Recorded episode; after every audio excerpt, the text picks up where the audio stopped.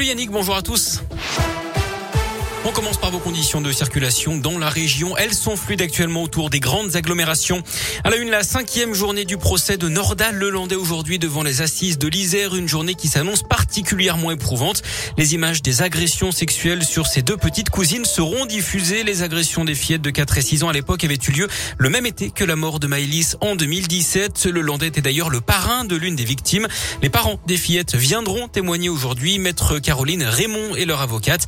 Elle nous explique comment ils appréhendent cette journée forcément très difficile. Ils attendaient ce procès, ils ont hâte de pouvoir tourner une page, même si, euh, bien évidemment, la page mettra longtemps à être tournée puisque leurs filles euh, sont aujourd'hui âgées de 8 ans et 10 ans. A priori et sous toute réserve, elles étaient endormies au moment des faits, euh, mais il n'est pas impossible qu'une bombe à retardement, hein, l'expression n'est pas de moi, mais on l'entend souvent malheureusement dans ces affaires d'agression sexuelle, puisse ressurgir dans quelques années. Donc évidemment, la page ne sera jamais vraiment tournée euh, mais au moins euh, commencer euh, un autre chapitre de leur vie. Mais ces petites filles sont forcément bouleversées et accompagnées. Le procès de Nordal Lelandais doit durer jusqu'au 18 février. Il encourt la réclusion criminelle à perpétuité.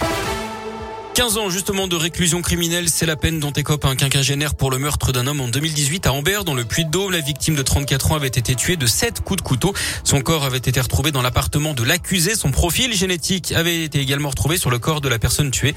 D'après la montagne, l'ancien chaudronnier de 52 ans a nié le meurtre jusqu'au bout du procès. La question du mobile, elle reste sans réponse.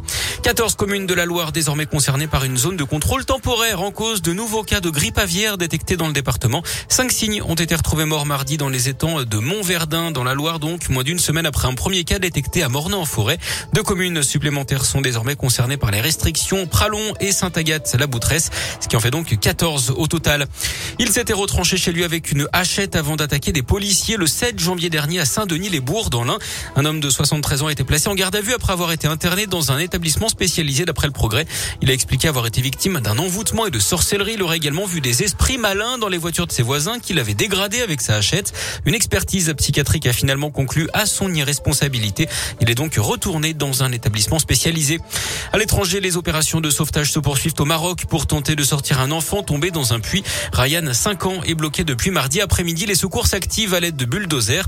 Les travaux de forage pourraient atteindre 32 mètres. Les secours qui veulent creuser une brèche horizontale de 3 mètres hein, pour sortir l'enfant. Une équipe médicale et un hélico se tiennent prêts alors que le sauvetage pourrait avoir lieu dans la matinée. Et puis en sport, le coup d'envoi officiel des JO d'hiver à Pékin. Aujourd'hui, la cérémonie d'ouverture débutera à 13h heure française. Ça va durer 15 jours. Les Bleus visent 15 médailles comme à Sochi en 2014 et Pyeongchang il y a 4 ans. Des jeux marqués par un boycott diplomatique mais aussi l'empreinte écologique avec une neige 100% artificielle. Merci beaucoup.